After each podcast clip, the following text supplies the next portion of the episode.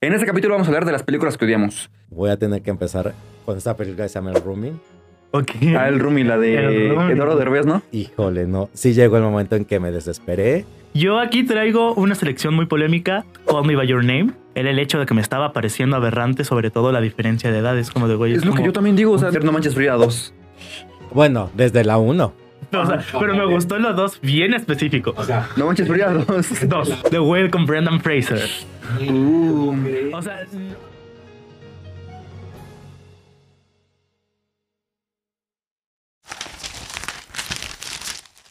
Hola, ¿cómo están? Bienvenidos a un nuevo episodio de Detrás de la Trama. Estamos aquí con Mario y con Charlie y yo aquí su, su servidor Santiago. En este capítulo vamos a hablar de las películas que odiamos. Así y es. cabe destacar que el que las odiemos no quiere decir que sean malas o que sean buenas. eh, la verdad es un título sensacionalista. Es películas que no nos gustan. Y ya. Exacto. Que no nos gustaron. Bueno, yo sí traigo dos que odio, pero, Odio, pues, odio pero, pues, así. bueno. Karina y Torek no están aquí porque le tienen miedo a la funa.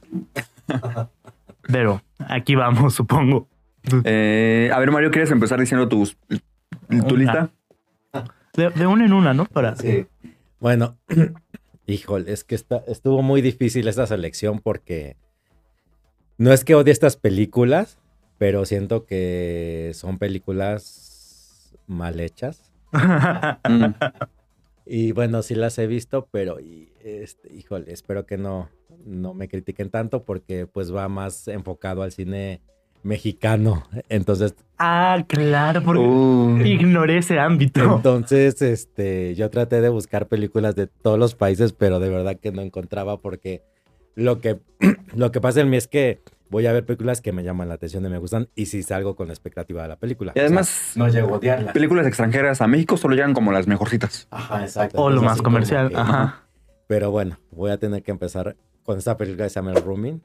Ok. Ah, el Rumi, la de. Eduardo Derbez, ¿no? Eduardo Derbez, híjole, no. Sí llegó el momento en que me desesperé. Me quería ya salir del cine, muy cliché, muy tonta. Las actuaciones, bueno, de este hombre que no tengo nada en contra de él, pero bueno, de Eduardo Derbez, pero se me hizo muy, muy básica. Lo único que quiero rescatable de la película es al principio que hablan de la colonia condesa. Hablan de la historia de la condesa y ella está diciendo y va narrando a la condesa, pero de ahí en fuera, nada es salvable de esa película. Está muy predecible. Este, ya sabes por dónde va Eugenio Derbez, digo, perdón, Edu- Eduardo Derbez, a, a hacer el típico, el típico rooming este, cínico, bobo, nefasto, el que se quiere hacer el chistosito, el que, el que no te paga ahorita la renta, pero a Ahí ver cómo le hago. Me sentí atacado. Bueno, esa película como que no me gustó, pero o sea, sí hay cosas peores, la verdad. Eh, Ok. es que, o sea, realmente no pasa nada, ¿no? O sea, como que Eduardo Derbez llega, como que se cambia de, de roomie como cada dos meses, ¿no? Es su regla según él. Entonces llega con esta Fiona Palomo y le dice, eh, te pago la renta en dos meses, que no, te pago la renta en dos semanas, luego en dos semanas y así se la, se la lleva, ¿no? Eh, pero o sea, como que no pasa nada, ¿no?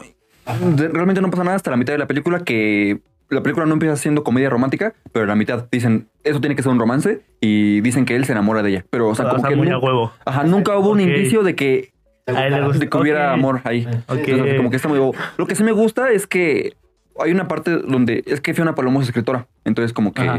está bloqueada y que de repente se desbloquea, ¿no? Ay, y, ahí empieza a narrar. Como que, como que se le ocurre algo y empieza como a escribir el libro y, y como que hay cosas muy padres, ¿no? Ahí que, cosa como que empieza a escribir, y, eh, como que ella voz en off dice lo que va escribiendo y como que todo lo que dice va como enfocado o inspirado de, pues, lo, de lo que pasa con el personaje de Eduardo Derbez. Ok. Pero O sea, es aparte, el cliché de que sabías que el libro que estaba, a la inspiración que le llegaba, ibas a hablar sobre su rooming. Ajá. claramente. Entonces hace un libro llamado El Rooming, como la película. Entonces, todo eso es muy... De los clichés de- feos y baratos, dicen. exacto. Y además como que la película siempre es de... O sea, para que te sientas triste o feliz o así, o sea, como que música feliz, música triste, música Ah, emotiva. como, como los sonidos de la familia peluche, dicen. Ajá, pero así como cada, cada cinco minutos hay una nueva música.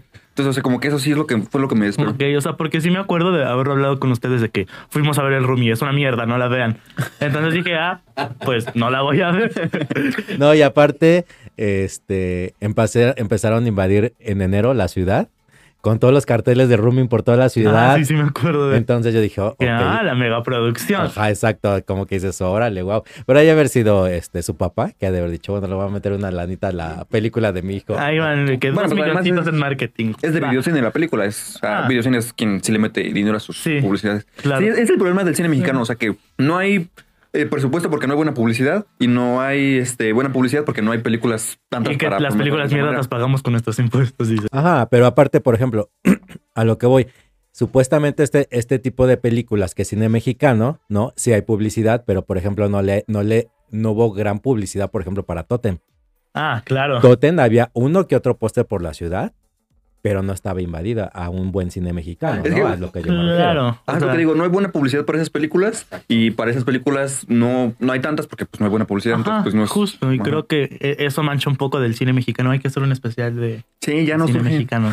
Sí. Charlie, tu película.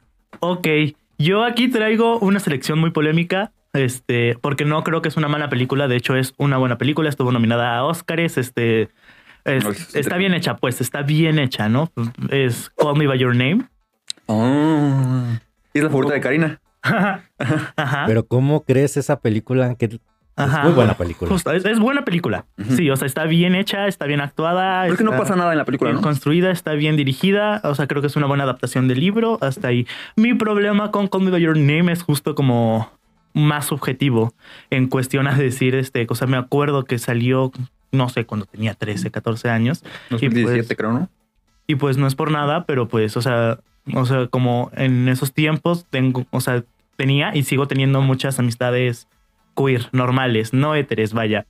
Este, y justo era como de, no, pues qué bonita película y la mejor película, qué bonita historia de amor y te va a hacer llorar y que, o sea, como que toda la gente me está diciendo, vela, vela, vela, vela, ve la película. Ah, justo lo que me pasa. Luego, como Ajá. que me recomiendan una película que la veo así con mucha expectativa y no es como lo que esperaba. Ajá, justo. Que por eso, como con los trailers, ¿no? Que Ajá. con un trailer ves y parece que trailer está dirigido por otra persona, ¿no? En- Entonces, en- entonces sí fue de que, ok, o sea, de que pues si está tan bonita y si es tan buena y si es como el romance entre dos masculinos, pues bueno, la vamos a ver. y cuando la vi sí fue de que es que esto no solo, o sea, no era solo el hecho de que no me llenara las expectativas, era el hecho de que me estaba pareciendo aberrante, sobre todo la diferencia de edad. Es como de, güey, es lo que yo también digo. O sea, no, no tiene nada de malo 30. que un hombre ande con otro hombre, pero, o sea, Ajá. es pederasta, ¿no? Ajá, exacto. O sea, de que grooming, pedrastía, y yo así Ajá. de que esto está bien raro, ¿no? Y, o sea, y me causa mucho ruido, sobre todo en esta película, como el cómo estaba romantizado en ese tiempo. Porque, y porque sí, o sea, aparte, spoiler, este, sáltese los siguientes cinco segundos. Pues al final, pues acaban mal, acaban, o sea, el, el más, o sea, el jovencillo de la relación acaba llorándole porque pues al final no se van a quedar juntos. Y, o sea, es como, entiendo como el planteamiento de que como el grooming y la pederastía, no sé si puedo decir esa palabra. Pero es que no hay pederastía en esa película. Discúlpame, no hay. Claro que sí. o sea, Claro. el, el actor es Edward eh, McGregor. Tiene como 50 años ese señor y Timothy tiene como No, 25 en esta el película. otro era, No. el otro era Armie Hammer. Exacto. Ajá. ¿Ah, ¿No era Edward McGregor? No. No, Ah. pero aún así yo dije así de que, o sea, que, o sea, que un vato en sus mid ¿qué tienen, qué chingados tienen que hacer como con un joven de 17 ni siquiera? Ajá. Bueno, punto que él haya tenido 17 y él haya tenido máximo 30 años. No pasaba de los 30 años. Ah, Pero 17 y 30 años. Bueno. Es Ca- legal, Mario. Ajá, exacto, canónicamente. Cochino. Pónenlo. A ver, Mario, sonríe la cámara. Un puerco. Há- há- Háganle su edad así de que Mario N. No, a final de cuentas, era como una historia de un romance como de un verano y él, él se llega a enamorar de, de la persona, pero él sabía que no, que no era posible por la edad y porque él venía de un compromiso. Él tenía una novia y se iba a llegar a casar con ella. Y fue como un, como un amor de verano.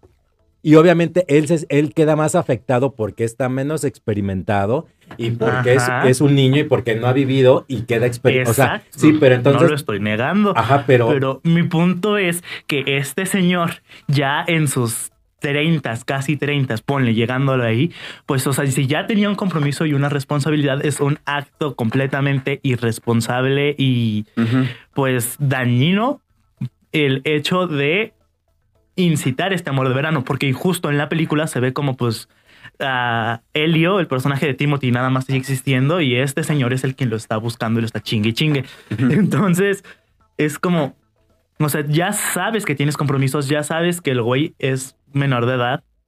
Pues ¿para qué vas? ¿Para qué lo buscas? Sí, O sea, y además, como- es menor de edad y todo, pero también es hijo de uno de tus mejores amigos, ¿no? Y ahí es también Ajá, una exacto. cosa medio rara. Justo, se agrega como, la como más dimensión. O sea, y Ajá, sí está raro. O sea, no, no me gustó por eso. Y aparte luego, o sea, ya, o sea, trayéndolo al plano de la realidad, el hecho de que el Army Hammer haya resultado caníbal, pues tampoco ayuda mucho. Ujú. Ah, chisme. Ok, este, Sí, cuenta, cuenta, porque yo no sé. Ajá. bueno, este, después de la película salió como una funa hacia Army Hammer, donde varias de sus exparejas, mujeres, este, pues, o sea, sacaron capturas y sacaron como testimonios donde el Army Hammer violentaba física y psicológicamente a sus parejas y al parecer tenía un fetiche con el canibalismo, o sea, de que morderlas, arrancarles piel, quitarles cosas así, o sea, de verlas sangrar, como que le prendía. Entonces, o sea, se hizo un escándalo muy grande y pues por eso ya no lo estamos viendo en otras producciones como a Timothy, por ejemplo, porque sí se puso dentro Sí. así de que, o sea, de que quería verme sangrar, quería cortarme, quería comerse, o sea, partes de mi cuerpo. Sí. Entonces estuvo, Ah, ok, eso estuvo no densísimo. Ujú. Ese chisme no sabía. Es- Híjole, bueno, en mi, la primera película que puse en mi lista, eh, iba a decir Valerian, pero si hablamos del cine mexicano, este, a ver, se iba a poner No Manches Frida 2. Bueno, desde la 1. o sea, pero me gustó los dos bien específicos. O sea, No Manches Frida desde, 2. desde la 1, la 2 y son capaces de sacar Frida 4, 5 y 6 hasta que Frida esté viejita. La nueva risa en Ay, vacaciones, dice. No, bueno. No, no, sí, no me gustó, la verdad. Eh, sí está muy boba. eh, igual, o sea, como que sí le meten el conflicto romántico ahí nomás a lo, a lo bobo. Y pues sí. eh, ¿Tú la viste? La 1. Y con eso, el tráiler de la 2 dije, no. eso La 1 todavía no me molestó tanto. Ah, no. No, no, no me gusta. Bueno, aparte, eh, Omar Chaparro como que siempre actúa igual, se quiere hacer el chistosito, quiere ser el galancito, entonces como que no, o sea, como que no me cayó. ¿No viste una película de Omar Chaparro que sale con este. ¿Cómo se llama el que hace del Víctor?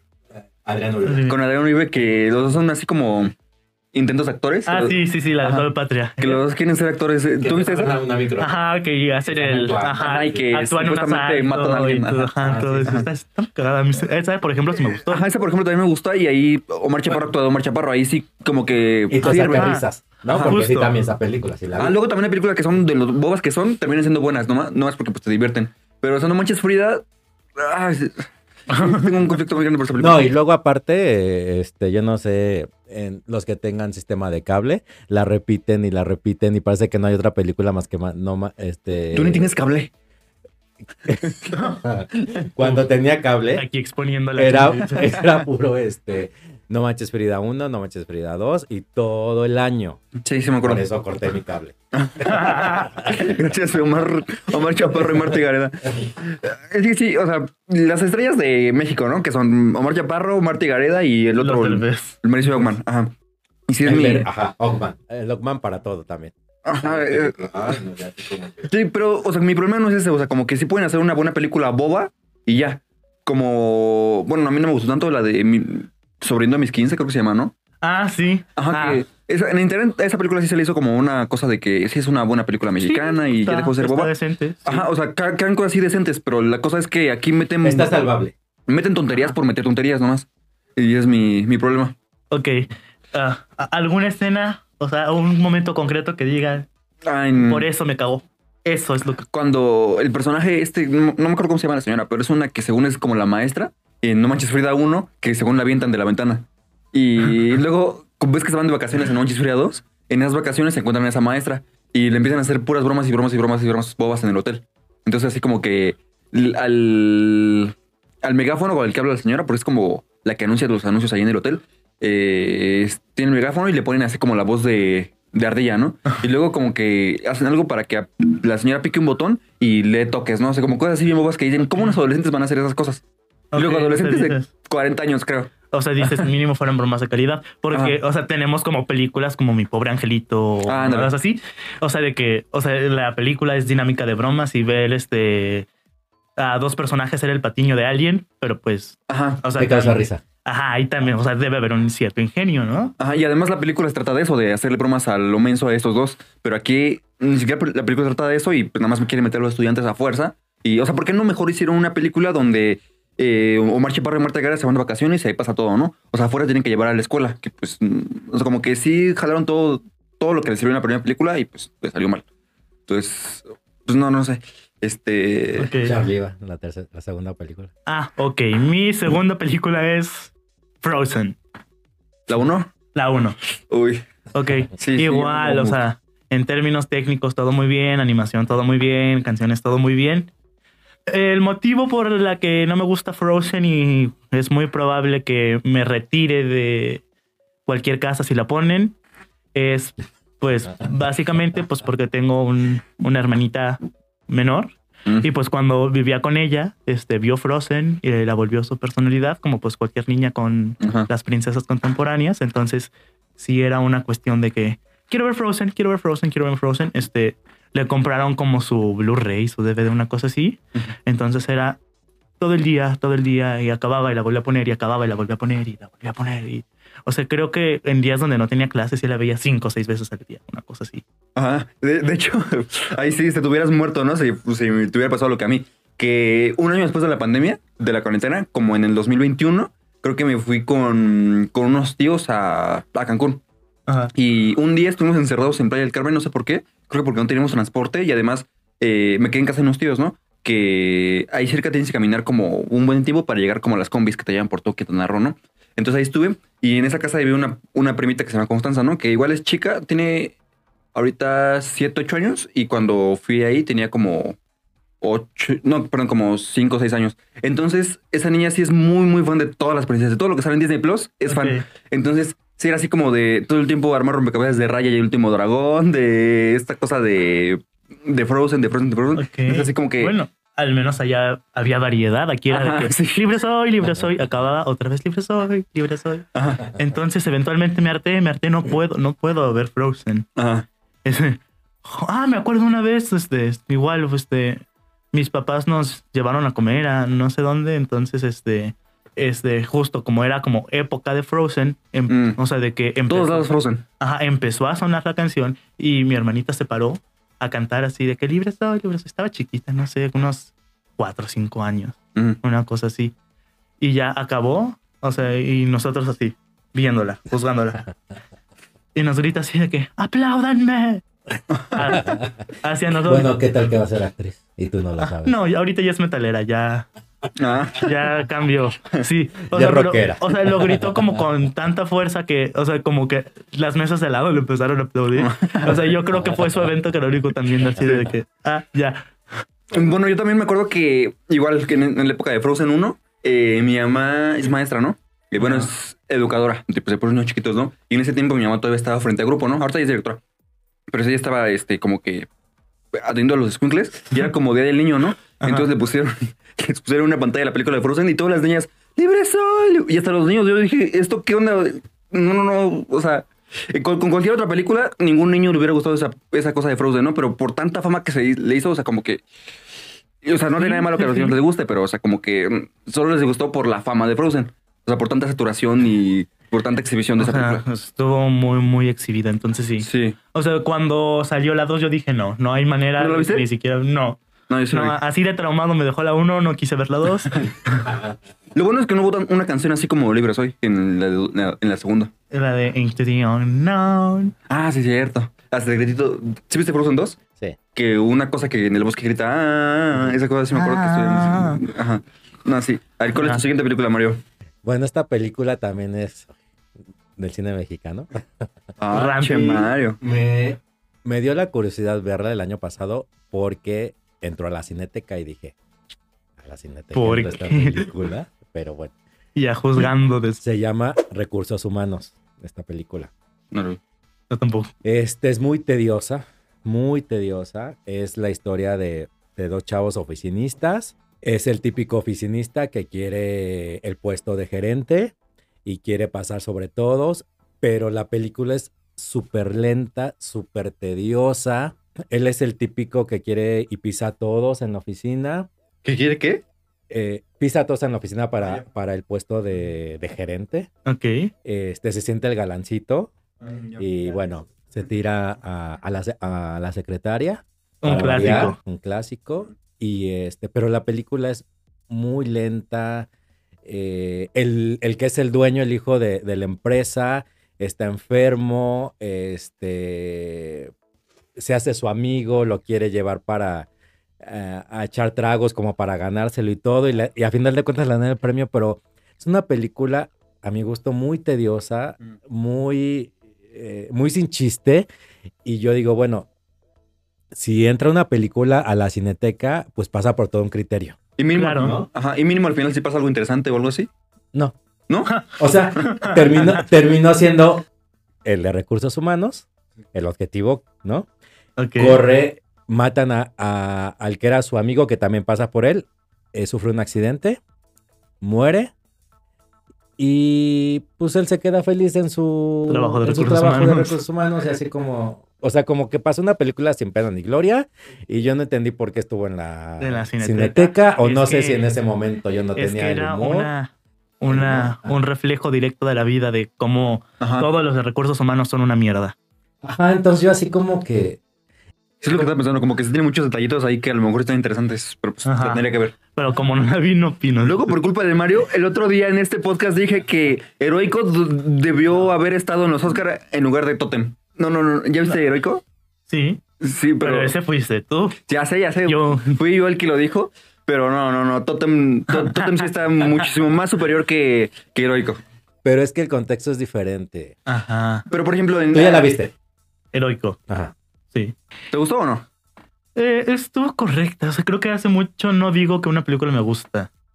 No sé si me acuerdo mucho de este señor así de que quien quiera disfrutar el arte, mejor compres un dildo. Entonces, ¿Qué ah, eh, eh, es que hay un señor así que, o sea, que se clava mucho como con la literatura, así de que el arte no se disfruta, el arte es para sufrir, para Ajá. analizar. Entonces, estoy mucho en como en ese sentido.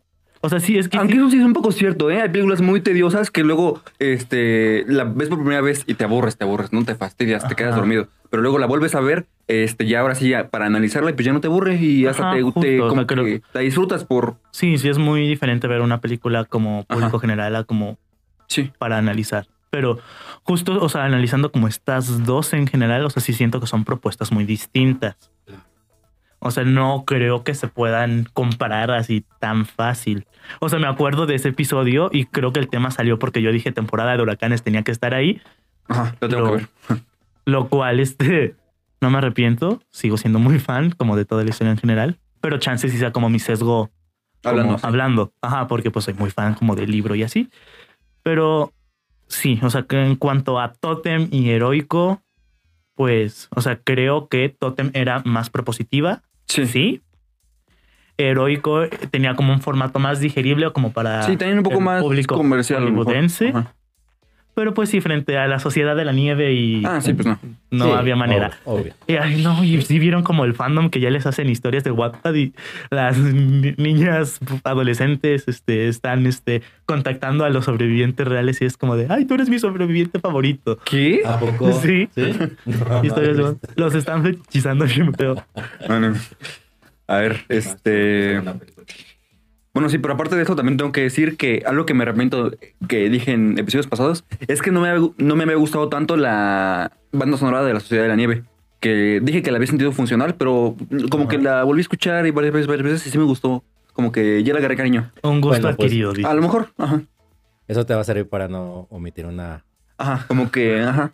Eh, pero bueno, mi siguiente película, ahora sí voy a decir una gringa, que es, no sé si ya la vieron, pero se llama Valerian, una donde sale cara de Levine, del Vine. Eh, Eh, Cara de Levine, ajá. este, o sea, conozco a quién es, pero no. no, es una película que se llama Valerian, que es como tipo Star Wars, y sí la quisieron vender así como la nueva película, la nueva franquicia enorme, ¿no? Así como empezaron a vender Dune, eh, que a lo mejor Dune sí está haciendo la nueva franquicia grande, pero con esa película no salió ni una secuela. Entonces, sí, es aburridísima, aburridísima, aburridísima. Ni, ni siquiera me acuerdo si la película eh, es buena, a lo mejor en aspectos técnicos, nada de eso. Lo único que me acuerdo es que, de verdad, estaba desesperadísimo. En, en, el, en el primer episodio aquí dije que algo que odio, que odio, que odio son las películas aburridas. Pero, o sea, no es de que únicamente me aburra y ya. O sea, como que no me desconecto, ¿no? O sea, de verdad, eh, intento analizarlo, intento ver algún trasfondo aparte de eso, pero no, o sea, como que me aburre Ok. y no. Entonces, para el capítulo de Wattpad vas a estar muy hater. Voy a Sí. amar. Voy a amar. Voy a estar juzgando a Karina, ¿no? Sí, que, ¿por qué quisiste hacer este capítulo? Ya, ya lo vi. Sí. No, sí, pero. ah, Bueno, pero ¿de qué va? No has dicho de qué va la película. Ajá. Bueno, es que. O ya ni te acuerdas, dices. Casi no me acuerdo, pero es sobre como una civilización extraterrestre que llega como los, con- los colonizadores de otro planeta y los intentan como, bueno, los, los oprimen, ¿no? Para quedarse con su territorio, sus riquezas este, naturales, todo eso. Y pues como que hay dos personajes alienígenas, les digo, que los separan, ¿no? O sea, como que dos enamorados los separan y pasan como 30 años, ¿no? Donde ahora, eh, ¿cómo se llama el que sale de Harry Osborn en Amazing Spider-Man? Eh, eh, No me acuerdo, pero aquí va a salir. sí, Harry. Harry Osborn. El que sale en Harry Osborn en Spider-Man 2. Y con Cara Delevingne tienen que hacerse amigos muy a fuerza para, o bueno, hacer equipo para salvar a ese planeta, ¿no? Entonces como que sí está desesperante esa película. Y bueno, una, una que puedan conocer ustedes, no sé si vieron la última de Star Wars. No. Eh, La de la última de Star Wars, el- la de Rey. Sí la vi, no me acuerdo mucho. Ajá, sí, está igual, este, me, me harta esa película. Porque, o sea, a mí me gusta mucho la última trilogía de Star Wars. Mm, Ok. Me gusta este, el episodio 7 y el episodio 8. El episodio 8, de hecho, es mi película favorita de todo Star Wars. Entonces, esa y del Imperio contraataca, pero la última sí, o sea, como que no tiene nada que ver con lo que pasó antes. O sea, como que, como les dije en la del Rumi, meten todo muy a fuerza para que a lo mejor algo tenga sentido, para vender una historia. No lo sé, pero sí, pues esperante esa película. Ok. ¿Y por qué no te saliste del cine? Ajá. Eh, no me gusta el medio del cine, como que sí. No me gusta molestar a la gente, porque pues sí. Porque compro mi boleto en medio, Ajá. Ajá, yo compro mi boleto en medio y en medio. ¿Ustedes dónde compran boleto? Hasta arriba, pero sí procuro como que en, en las horitas para no molestar. Ok. Yo depende a qué vaya. Este. En medio, en medio, si voy a ver la película, hasta atrás en las esquinas. Si no, ¿Vas a dormirte para ver la niña callada? ajá. es- Pues mejor que me pague el cine. No, pero yo, o sea, yo sí, vaya lo que vaya, sí, siempre escojo mi boleto en medio y en medio, ¿no? O sea, como que es la sala, Ay, Charlie. es la sala y aquí los cojo, ¿no? Entonces, pues no me, no me gusta moverme, ¿no? Y yo soy el típico de que arriba están haciendo ruido y yo le digo, y así, ¿no? O sea, como que. sí, sí te ves. Ajá. De hecho, el miércoles fui a ver una película que se llama Argyle, Ajá, ajá. la de un gato que según está escrita por Taylor Swift. Este, según. sí, sí. Eh, y igual estuvo bien raro, déjenles, déjenles cuento. Este, que igual yo me senté como en medio y en medio, ¿no? Pero ahí como que si me quieres salir de la sala, sí, sí lo hubiera podido hacer. Ajá, porque porque de esas no salas había que. gente, sí. No, porque Era el único en la fila. es de esas salas que en medio hay como un pasillo. Ah, Ah, sí. que están divididas, sí. entonces ahí sí no, no había problema, no ¿no? molestas a nadie, claro. Eh, pero eh, como que fueron unos adolescentes, era el 14 de febrero, ¿no? Entonces fueron adolescentes como de prepa, eran como 5 o 6, ¿no? Este, eran... Se veían idiotas, o sea, es como esos adolescentes que solo van a lucirse, ¿no? En las plazas. Y que... pero les juro, desde los trailers estaban aventando espuma. Así espuma de... Le estaban aventando a los asientos de adelante todo, todo eso. Y yo así nomás, ¿no? Pero como eran los trailers dije, bueno, hay que darles el beneficio de la duda. A lo mejor ahorita se van a calmar, ¿no? Pero los que estaban al lado de ellos sí eran como una pareja como de 30 años, que se veían godines los dos. Este, y ya uno de ellos baja, y ya que empieza la película, siguen- ya que ellos bajan, eh, no, perdón, ya que empieza la película, este, los idiotas siguen aventando palomitas, riéndose como tarados. Y pues el, el Godín va y le dice al monitor de la sala, oye, es que están aventando espuma y todo eso, ¿no? Entonces ya el chavo, que me cayó bien la neta, este, subió y les dijo, oigan, ya cálmense, este, ya, este, están en el cine, no, no inventen. Y luego, eh, como que pues los adolescentes eran como de prepa, ¿no? Pues ya Ajá. se calmaron. ¿Adolescentes de prepa? Pues sí, ¿no? Sí, ¿no? Pues Pues, ya no eres tan adolescente. Pues No, mientras no tenga. Deja de ser adolescente como a los 20, 21, ¿no? Ajá, No, yo- hay gente que no deja es de que ser yo- adolescente. o sea, yo, yo me guío por los números en inglés. 19, como ya no hay otro teen, a los 20 dejas de ser adolescente, Ah. según yo. Ajá, pero bueno, este, el monitor de la sala los fue a regañar, pero no sé por qué lleva una cubeta, una cubeta así como de pintura y se ve que estaba llena de agua, ¿no? Entonces lleva y baja y, y regresa con la cubeta, ¿no? Pero ya una cubeta vacía pues hace ruido, ¿no? Entonces la dejan ahí las cosas y todo eso. Y de repente, o sea, ya se calmaron cinco minutos, ¿no? Eh, Pero yo estaba así fastidiado, ¿no? Y ya ven del típico amargado que al lado hay alguien y le dicen, no, estos niños, ¿no? Yo ya así con el de al lado. Este, pero ya, se calmaron cinco minutos y de repente, les digo, iba una chava nada más, ¿no? Y se veía así como pues, tranquila la chava, ¿no? Veía, se veía fresa, ¿no? Entonces ya se sentaron, pero los, como que, no sé, a lo mejor como que iba con el novio. Entonces, no sé, si- no veo, en- la quiso tocar o algo así, pero dijo, déjame, déjame, déjame en paz, ¿no? Entonces, de la fila de hasta arriba se brinca la de abajo, este, A lo mejor fuiste a un hotel. ahora se brinca la de abajo y el tipo, en lugar de brincarse de la fila, se da toda la vuelta, este, y la chava otra vez se brinca y todo eso, ¿no? Entonces, ahora sí, yo me bajé bien enojado eh, y, fui, y fui con el de, con el monitor de la sala y dije, oye, ya diles, por favor, no, no, no, no estén pachecos, no estén este, drogados, lo que sea, pero ya diles que se bajen, ¿no? Pero ya que el monitor y yo entramos a la sala, los, todos los tipos ya, iban saliendo. Entonces, o sea, pero, Se les abrió, dices. ajá, pero, ay, Pero, o sea- no molestan a la gente. Luego también en la cineteca, eso solo lo he visto pasar en la cineteca, que ya ven que en la cineteca siempre va gente bien que se siente mejor que todo el mundo, ¿no? sí, como. Ah, ajá. Ajá, igual que tú vas a juzgar como a la demás gente. Yo no me siento mejor que todo el mundo. No, pero sí juzgas a la demás gente. Ah, bueno, puedo juzgar a la demás gente, pero esa gente sí es, pues, mamona, ¿no? O sea, como que te ve con asco. Ajá. Yo te puedo juzgar, pero no te veo con asco. Amén. Gracias. Pero bueno, este, en la cineteca la gente va, la película tiene 15 minutos de empezar y van con la luz prendida, así. Ah, ah, sí. Sí, típico. A ver, típico, sí. todos los que nos estén viendo, la pantalla de tu teléfono, cuando está toda una sala de cine apagada, hace luz. No tienen que prender la linterna. Bueno, pero no toda la gente lo sabe, pero sí es muy molesto. Pero no me tienes que gritar. Perdón, perdón. Bueno, o sea, pero creo, creo, este, que al menos tu experiencia estaba más interesante que la película que fuiste a ver. Ajá. Ya después de que los adolescentes se fueron, sí me dormí, la neta. No, pero qué afán de gastar el dinero en una película que ni te va a gustar y que nas por ir al cine, pues mejor no vayas, guarda tu dinero, tus puntos, no lo hagas, Santiago. Sí, pues no. Pero a ver, ¿cuál es tu siguiente película, Mario? Ay, pues esta película tiene muchas expectativas en ella y más porque pues el, el protagonista es Joaquín Phoenix Ok. y yo iba con muchas expectativas de esta película. Phoenix. Ajá. Phoenix, y, pero no, no, no, no me desesperó. Se llama Bob, Bob tiene miedo, ¿no? Bob tiene miedo, ¿no la viste? No. ¿No? No, yo tampoco. No. Está interesante la trama, sí me gustó la trama. Es este, Es de Ari Aster, de hecho, el del director de Midsommar y la de... sí, o sea, era pa- un- para hacer O una sea, buena tenía película. todo para, Exacto, para pero el. Ajá, Han dicho que fue la- una de las películas más caras de A24, creo. Oh, y pero llega, bueno, y aparte la vi en la Cineteca y la Cineteca repleta, o sea, llena la Cineteca. Y este, y a final de cuentas es de esas películas a donde yo siento que de repente el director, o no sé quién, se envicia y es, y le metes y le metes y tú dices, aquí te quedó perfecta, aquí córtale ya. ya. Y seguía y seguía y seguía yo. No, no, no, ya cabe. O sea, ya me había desesperado. O sea, es la película que me ha desesperado. Pero, ¿cuál fue mi problema de que no me pude salir de esa sala? Porque como estaba la cineteca ya bien llena, encontré un lugar así como que, que sí tenía que molestar a mucha gente para poderme salir. Pero sí, de verdad, es una de las Dice que películas- salió mucha gente, ¿no? En esa función. Yo veía cómo se empezaban a salir y a salir y hasta a mí me daba pena, o sea, como si fuera mi película. yo sentía pena de que la gente se, se separara y se fuera, ¿no?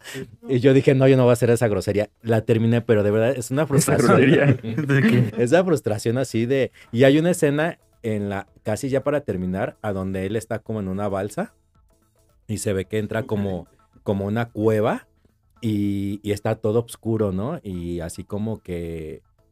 ¿Qué pedo con esta escena, no? Así como que era mucho y dije, dije no, ya aquí iba a terminar. Y seguía y seguía y dije, no, no, no. Y entonces no me gustó, lo odié. Es bueno el trama porque él trae un trauma de que muere, muere, muere el papá se queda con la mamá, la mamá va, va a verla, pero la mamá está enferma. Y que tienen como un trama con la mamá, ¿no? Que tienen como que reconciliarse con ella, ¿no? Se va a reconciliar con ella. Entonces, todo eso me iba gustando hasta esas escenas que yo dije, ay, no fue mucho. Y Entonces, se ve interesante, ¿no? O sea, como que sí, sí tiene una propuesta Ajá. visual muy buena, ¿no? claro, sí, por supuesto, pero no. Pero no es una gran experiencia, o sea, de que estar en una función y nada más ver cómo la gente se va saliendo de que, pa, pa, pa. Y más en la cineteca, porque no lo creerías, ¿no? A lo mejor si hubiera sido un cine más comercial, ¿no? Que dices, gente, ah, pues la voy a ir a ver nada más porque sale eh, Joaquín, ¿no? Ajá. Dices, bueno, pero no era la cineteca, entonces, hijo, no, sí fue una, una, una este, película que, no que me traumara, pero sí no me gustó la experiencia de esa película. Ok. Ujú. ¿Qué película es tu siguiente película? Este, ahí es que ya, ya voy a salir funado. Ya dije cómo iba Your Name y los gays me van a funar. Entonces, viene funa por parte de la gente religiosa. Este, como breve contexto, porque aquí sí tengo miedo. Este, ah, crecí este en, o sea, como en una familia muy conservadora, muy cristiana, muy de este valores tradicionales de que ah no, así no es que iba a decir hombre con hombre y mujer con mujer, pero así no es. Este Muy hetere. eh, ajá, muy hétere. Este y o sea, y justo, ¿no? Como en todo este cristianismo, o sea, siento que ellos tienen como la necesidad de convertir a todo no creyente en creyente. Mm, ya. Y pues, o sea, y justo, ¿no? Más siendo hijo de como gente cristiana, pues con nosotros era como un esfuerzo mayor. Entonces, ha- hay una película que se llama Dios no está muerto, que es justo como, como una película cristiana hecha por cristianos y para cristianos, este, que en resumen trata de demostrar de por qué el ateísmo o la gente no creyente está equivocada, ¿no? Este, trata como de este profesor que pues tiene como su clase de universidad y al inicio de clase dice así de que, ah, pues les voy a enseñar, nada más tienen que escribir en un papel, Dios está muerto.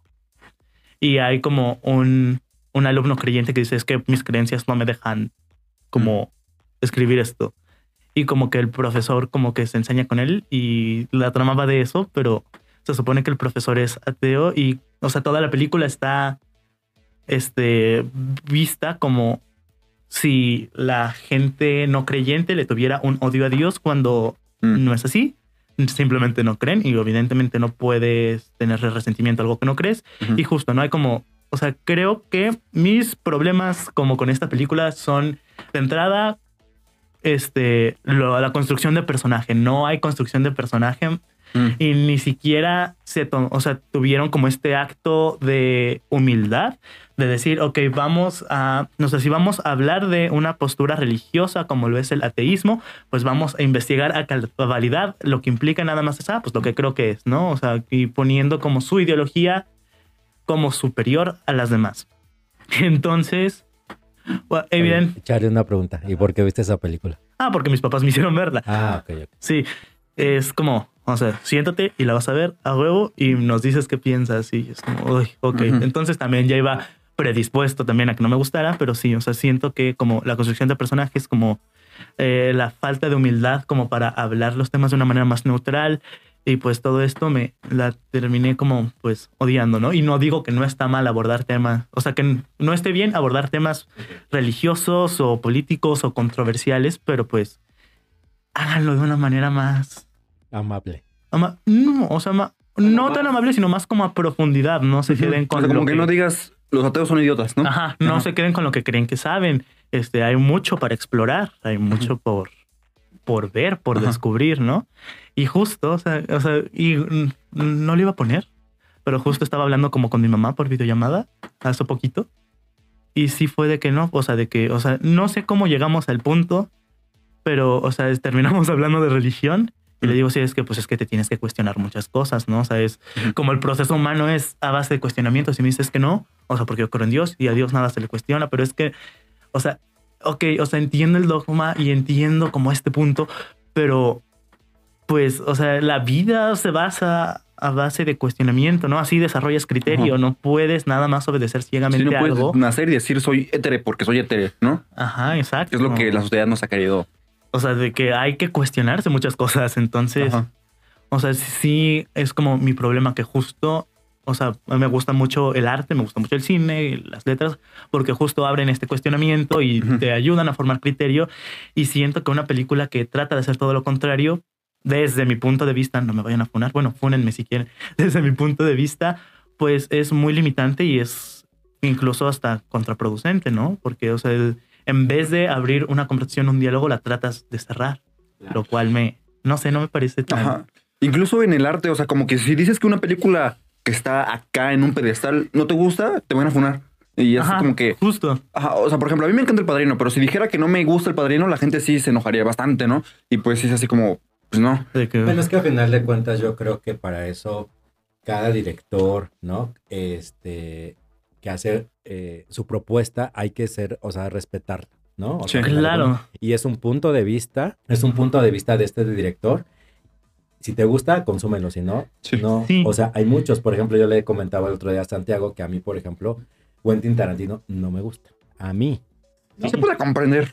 Conozco, por ejemplo, Pero hay gente que Ajá. es lo que le gusta. Ajá, exacto, pero bueno, te das la oportunidad y dices, bueno, no me gusta, ¿no? no me gusta y dices, pero ya lo vi. Claro. Pero no por eso te tienes que ir contra la persona o contra la película o contra el, el, director. y el que ¿no? no te guste no significa que no sea una cosa buena, ¿no? Exactamente. Sí, exacto. Exactamente. Justo, o sea, creo que en aspectos técnicos y objetivos es muy diferente a tus gustos personales. Claro. Entonces, si te funan o no te funan, pues es algo que a final de cuentas es el criterio de la persona, pero como está muy de moda funar, bueno, pues... ¿no? Sí, de hecho. sí. Igual este tema de las funas, o sea, te funan porque está de moda funar. Es también mi cosa. O sea, como que Así- fúname porque tu ser Porque- te dice que. Ajá, porque si no, no estás dentro de la moda, dentro de lo que ahorita... de- de- Ah, de- dentro de lo que ahorita es, ¿no? Entonces, pero bueno, ¿cuál es tu siguiente película? Ajá. ¿Voy yo? Bueno, Sí. este. mm, Híjole, se me olvidó hasta que apunté, la neta, porque o sea, sí, para mí sí, sí fue muy difícil de apuntar las películas que odio, porque Sí, no odio o ninguna sea, creo que fue el top más difícil que, o sea, no, no te, Pero, este, ahora sí voy para molestar a Karina porque no vino. este, la de perras. La vi. me retiro, señores. O sea, va a ser el funa para Karina y para Carlos. De que rant. Ah, bueno, no me gustó. Bueno, sí me gustó la neta al principio. Como que los primeros 15 minutos, el- la mitad del primer acto, pero ya después sí me fue desesperando y desesperando y desesperando. Porque, o sea, sí tienen como un buen mensaje, un- una buena filosofía la película. Pero como que sí, narrativamente se me hace muy boba. Como cosas interesantes, o giros interesantes. Como esto de que al final la tipa, como que su espíritu, como que su forma ahí estaba, al lado de la que, de la tipa que es ciega. Eh, pero, o sea, como que sí, se me hace boba ¿no? la película. Y se me hace sosa ah, en la forma en la que nos quiere contar una historia, ¿no? Como que sí quisieron contar o escribir el guion de una forma interesante, de una forma propositiva, pero no le salió. O sea, como que este, esta cosa de que al fin, como a mitad del tercer acto, viéndolo desde cuatro actos, eh, ahí sí meten como, como el tema ese de que la chava iba a la casa del papá y di- digo a la casa de la amiga y que ahí se encuentra el papá y todo eso. Eso lo meten muy al final y es lo que no me gusta. O sea, como que te explican toda una película y hasta el final te cuentan lo que realmente pasa y lo importante para la historia. Lo que no me, no me, no me gusta. Ok. Como que, o sea, ahora sí ya, Ya. sintetizando, eh, como que te cuentan demasiadas cosas que, bien, que si bien le pueden aportar a la trama, a lo mejor si las quitan no hubiera pasado nada y hubieran podido explorar cosas que realmente le, le podían aportar más cosas a la trama. Es mi problema con la película. ¿Cómo qué cosas? Como por ejemplo, esto, todo lo que pasa con la chava que se embaraza, todo, y todo ese conflicto, me hubiera gustado, como que más, más duda de esa chava, que explores más el personaje de esta niña, este, cómo se siente ella después de que le pasa esto con el, con el papá y su amiga. Eh, que explorar más de eso, pues. Ok. Que explorar más el personaje que se embaraza. Y como que la dejan a un lado, ¿no? Ah, Ajá. Ajá. Pero la dejan al parte lado. de la incógnita de la película. Ajá, también. justo. La dejan al lado para meter esta incógnita, que me parece propositivo. Pero al dejarla al, al lado, mm, se siente muy forzado, pues. O sea, como que lo dejan al lado para tener sorpresa y mientras métete más porquerías, ¿no? Bueno, bueno más tonterías, ¿no? Más porquerías, diste. la osadía. Por, por ejemplo, meten este también esto de que cuando están en el baño y la chava está haciendo popó, eh, sí me parece. Y de hecho, esta esta película la vi con audífonos y el diseño de sonido cuando la chava está haciendo caca suena así. O sea, suena la, la popó de la chava cayendo al excusado. Eh, Eso no me gusta. Es como. eh, El sonido estoy casi seguro que lo hicieron como con. No sé, como con carne este, ahí cruda y le empezaron como a hacer ruido, ¿no? Ya ves que la carne pues hace ruido, ¿no? Cuando, cuando la manipulas, este, ya, ya se lo hicieron. Entonces ahora ya no puedo escuchar este tipo de carne haciendo ruido porque me acuerdo de esa escena. Entonces, como que sí meten demasiados elementos que no le aportan tanto a la trama. Satúrenle el Instagram con videos de carne así. Por favor. A ver, fúname, por favor. ¿Qué opinas de mi opinión? Pues, o sea, creo que sería muy este contradictorio funarte. Este. Sí, porque pues estamos hablando de... Y porque justo acabo de decir que cada quien puede tener y así. Me sentí ofendido, sí. Pero, o sea, creo que, o sea, también depende mucho como de, Como que desde qué punto lo veas también, ¿no? ajá, justo, ¿no? O sea, de que, o sea, de que al menos en el contexto que se hizo y en el tiempo que se hizo era una película altamente propositiva en cuanto a, Ajá. pues, guion, giros de trama, incluso. Y también el del tema que ¿no? Ajá, justo. Entonces creo que por ese lado, o sea, teniendo como todo este contexto del panorama del cine mexicano en ese entonces, para mí era una película muy propositiva y muy innovadora y creo que por eso me gusta mucho, ¿no? Pero pues también este, Sí. O sea, ya teniendo en cuenta los avances del día de hoy y cómo está la situación actual y pues, o sea, sin tener todo el contexto de en qué periodo fue hecha y pues todo esto, pues creo que sí la gente puede verla y decir así de que, que pero esto es un capítulo de la Rosa de Guadalupe, pero largo. Y además también como que sí siento que al inicio, bueno, esta Karina me había dicho, la película se ve que tiene muy bajo presupuesto, ¿no? Sí. Este, yo había dicho, no, pues a lo mejor sí se va a ver chafona, ¿no? Y al inicio no se ve chafa, o sea, de hecho tiene una fotografía muy propositiva, eh, pero como que tiene una gran fotografía, este, y hubiera explorado más en otros aspectos técnicos que para la época sí podían hacer cosas muy buenas, como por ejemplo el sonido, eh, ahí sí le pudieron haber metido una cosa para sorprenderme, porque, por ejemplo, hacen el, hacen el diseño sonoro para la caca y no hacen un diseño sonoro para la escuela, porque la escuela se ve que está vacía, que pues, no tiene nada de malo, ¿no? Al final sé que está hecho con un presupuesto muy bajo, no hubieran podido contratar tantos extras, pero puede ser la escuela vacía, pero mete sonido de fondo que se escuchen escuinclas a- a- atrás este, haciendo ruido como en cu- cualquier escuela.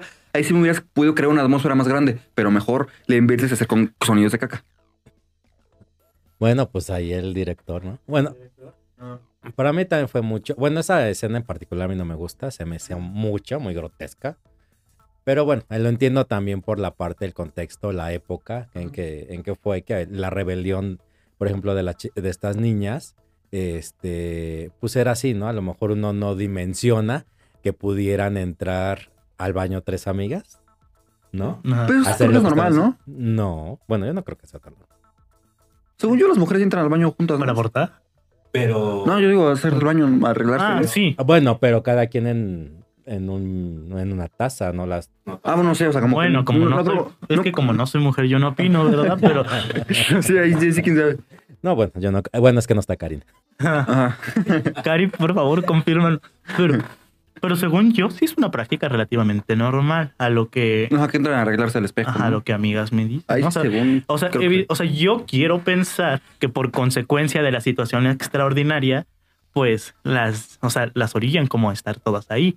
O sea, no sé si sea normal, no sé si no, pero pues, o sea, creo que es consecuente con lo que la película plantea. Ajá. Pero bueno, Mario, ¿cuál es tu siguiente y última película? Híjole, otra mexicana. que también por el director pensé que iba a ser una película buena. Le metió mucha producción Netflix y se llama El último vagón. Ah, ¿No te gustó? A mí me gustó mucho. Pues, Es de, es de Ernesto Contreras, ajá. el que acaba de ser papá o mamá. la dualidad del ser humano, dices. No sé, pero no me gusta. O sea, sí iba con una expectativa buena por la película, pero a final de cuentas creo que cayó, híjole, en, el- un cliché de la película, en la típica historia, ¿no? Que es la maestra, sus eh, alumnos, este, y pues está un niño que em, sobresale más de la historia, pero siento que le faltó algo. No sé, o sea, siento que, que fue como muy plana, como que siento que le faltó. No me llenó, o sea, no me llenó la película, o sea, como que Bueno, sí, ahí sí como que sí. me aburre. Te quiero hablar sobre como problemas del país, pero también problemas de la infancia. Ajá. A lo mejor... Bueno, a mí sí me gustó mucho esa película, pero a lo mejor a lo que tú estás diciendo sí le faltó como indagar únicamente o en lo del país o en lo de los niños, ¿no? Sí, exacto. Y quiso abordar como muchos temas ahí mismo, entonces como que. No, a mí sí me gustó la. O sea, que no sientes una profundización o algo así. Ajá. ¿Tú la viste? No. ¿No? no, pero no. Bueno, está en Netflix, la pueden ver, pero siento que, que le faltó algo. Ajá, o sea, no lo he visto, pero, o sea, las opiniones que me han dado de esa película sí son muy mixtas, o de que, o es como, ah, es una gran película, está buena, vela, o de que, ah, no me gustó. Bueno, y aparte, ¿cómo se llama la actriz? La que. Ah, no me acuerdo de lo que estaba pensando. Es... Que aparte, bueno, también por eso la vi, porque pues ella ganó un Oscar. No, no ganó, pero estuvo nominada. Ah, bueno, perdón, estuvo nominada. Ah, es la que sale en la de... Babel. En la de Babel, En la de con Babel. Iñárritu. Ok. Ah, No me acuerdo cómo se llama, ahorita busco. Eh, aquí va a aparecer el nombre, eh, pero... Pero también eh, yo tenía la expectativa por ella, porque ya tenía mucho tiempo de no hacer Y una la actriz lo película. hace bien, pero... Ah, o sea, Ella como, hace su gran comeback. Ajá, Ya. Exacto, y la verdad que... O sea, esperabas un The Whale con Brendan Fraser. exacto, exacto. Algo así, exactamente, pero... Pero es que no puedes esperar cosas que no has visto. Ajá. Ajá. Pero pues bueno, a ver, ¿cuál es tu siguiente y última película, Charlie? Justamente The Whale con Brendan Fraser. Uh, O sea, no, ¿Es ver, gordofóbica? no, a ver, no es que sea mala, No, o sea, de hecho es una gran película. El Oscar a Brendan Fraser merecidísimo, Sí. todas las nominaciones merecidísimas, este, actuaciones geniales, este, todo lo que hacen en la ambientación, nada más en un cuarto, me parece sublime. Sí. El punto es los temas que toca, que son, o sea, justo, ¿no? Trastornos alimenticios, pérdidas, este, asuntos. Y más que la odie, siento que es una película que no volvería a ver jamás en la vida. Porque justo estábamos como en, en la carrera en actuación y nos dijeron así de que, ah, pues vayan como a experiencias conjuntas. Y justo era como la temporada donde estaba The Whale. Y dijimos así de que, ah, pues vamos a verla. Todo bien. O sea, y fuimos como un grupito de amigos y yo. O sea, y la vimos en el cine y todos acabamos llorando mal. Mal, así de. O sea, porque justo creo que en el mundo artístico los TCAs están muy normalizados. Este, creo que todos hemos tenido como problemas alimenticios, el Mm. comer de más, no comer, como pues todas estas Pero- cosas. Bueno, mi punto es el que la película lo plantee para tener una conciencia de que todo esto pasa. ¿No te gustó? Ah, claro, o sea, simplemente digo, no, o sea, más que odiarla, no la volvería a ver jamás, Ah, porque me detonó muchísimas cosas. Mm, Ya, o sea, como que sí te pegó, ¿no? Sí te hizo... sí, justo sufrir. o sea, salimos del cine, estaba como una jardinera, nos sentamos a llorar. este, ¿Ya ya fue a la cineteca? No, no fue en la cineteca, fue en el Cinépolis de Gustavo Vaz, porque estaba cerca de la escuela. Ah, no. Y ya, o sea, de que más o menos me y una señora se me acerca así de que, oigan, ¿todo bien? O sea, es que estábamos en el cine y pues los vimos llorar. Y fue de que, ah, o sea, pues mire, este, o sea, está, o sea, pues estamos bien, entre comillas, o sea, sí. Llámela a mi psicólogo. fuerte, pero todo así fue. O sea, de que a ese, ese fue uno de mis eventos canónicos. A partir de ahí tuve un declive emocional muy denso. Mm. Pero sí, o sea, creo que son, o sea, creo que sí tuve que haber ido con un trigger warning, porque aparte, o sea, todas las personas que estábamos ahí como con TCAs y así, era como, compramos un maxi combo y ahí sí, gomitas. Entonces teníamos... En el clima de la película, los tenía- todo. Teníamos, o sea, de que, o sea, yo veía como todas las charolas así. O sea, y viendo la película y así de que, ah.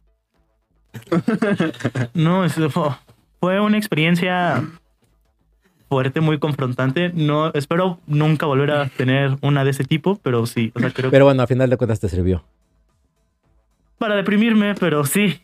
Bueno, pero bueno, yo ya la vi por segunda vez. Ajá. Ya la vi desde otra perspectiva. La primera vez la fui a ver al cine, esta vez la vi en plataforma. Y ya fue diferente, ¿no? Este, como que analizo más eh, el trasfondo de la película. Se me hace muy buena película.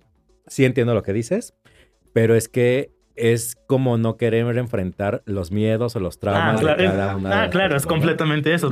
O sea, si se dan cuenta, toda mi selección de películas han sido por cosas bien subjetivas. Exacto. Sí, sí, sí. Entonces, Pero bueno, es una que no volvería a saber, pero Claro, o sea, y justo creo que por todo el trasfondo fue de que, ah, o sea, o sea, por decir, o sea, siento que si una persona específicamente con esta película no entiende como el trasfondo de las cosas, es como, ah, claro. Está bien. Ajá. Pero, o sea, una, o sea, pero personas que han tenido como contacto como con TCAs, este, pérdidas emocionales, este, todas estas cosas les va a pegar de una manera muchísimo más Sí. directa. Bueno, es que a lo mejor la perspectiva de cada persona como cuando la vio, si tenías o estás pasando por este tipo de problemas y otras no, bueno, pues la perspectiva es distinta. Ahorita que dijo sobre los maxicomos, me, acu- me acordé que una vez en un cumpleaños ahí en casa de mi abuela, este, que en su patio, ¿no? Hacemos así, mi familia y yo, cada cumpleaños como, pues una comida, este, en fin de semana y así. Eh, pues yo estaba así con unos chetos, ¿no? Son unos chetos así grandes y yo los abrí todo porque nadie los había abierto y pues yo estaba así comiendo, comiéndolos. Los abrí, no sé, a las 3 de la tarde, ¿no? Y como a las 5, una tía me ve y me dice, ¿ya te los acabaste? Y yo ahí solito, ¿no? nadie me había pedido. Yo, pues sí, ya se bien apinado, ¿no? Yo sí, este. Entonces mi, mi otro primo, el primo Andrés, que, si lo conoces, eh, estaba atrás. Igual comenzó unas papas y, y mi primo, eso es gula, pero así come, se come y pues sacó la carcajada a todos, ¿no? Este, pero sí, o sea, sí te entiendo. Sí, y, está. ajá. Y bueno, muchas gracias por ver este nuevo episodio de Detrás de la Trama. Este, recuerden que pueden escucharnos en todas las plataformas digitales. Estamos como detrás de la trama, punto oficial, eh, y también en todas las redes sociales. Eh, Efectivamente, este, déjenos en los comentarios qué película no pueden ver, no soportan, les, la odian, les caga y sus razones, por más este, pues subjetivas o insignificantes que sean, este, me gustaría ver por qué. Tus redes sociales, por favor. Este, aparezco como Blicharly en todas las redes sociales, estamos con el compromiso de estar más activos, entonces ahí, ahí estoy, síganme. Sí, es cierto, tengo que estar más activo, ¿ah? Este, yo igual, Ah. este, ahí veo si voy a estar más activo. Este, estoy como. Santiago.oral en Instagram y en Facebook, pues no hay nada, pero pues a ver si quieren ahí buscarme, pues ahí está bien. Karina y Torek no están aquí, pero a Karina la pueden encontrar como Karina de la H en Instagram y a Torek como Griffin de Og o Griffin de Ors Con en doble Instagram. F, nos dejó clara la nota. Ah, sí, con doble F. Y de, no es de Ors, de Ors, de Ors, de Ors, es de Ah. de ah. Uy, la la, señor francés. Y bueno, muchas gracias. Este, nos vemos en el siguiente episodio. Karina de la Huerta, Mario Alberto Portillo y Charlie González, junto con Torek Portugal y Santiago Geral, en el podcast de Detrás de la Trama.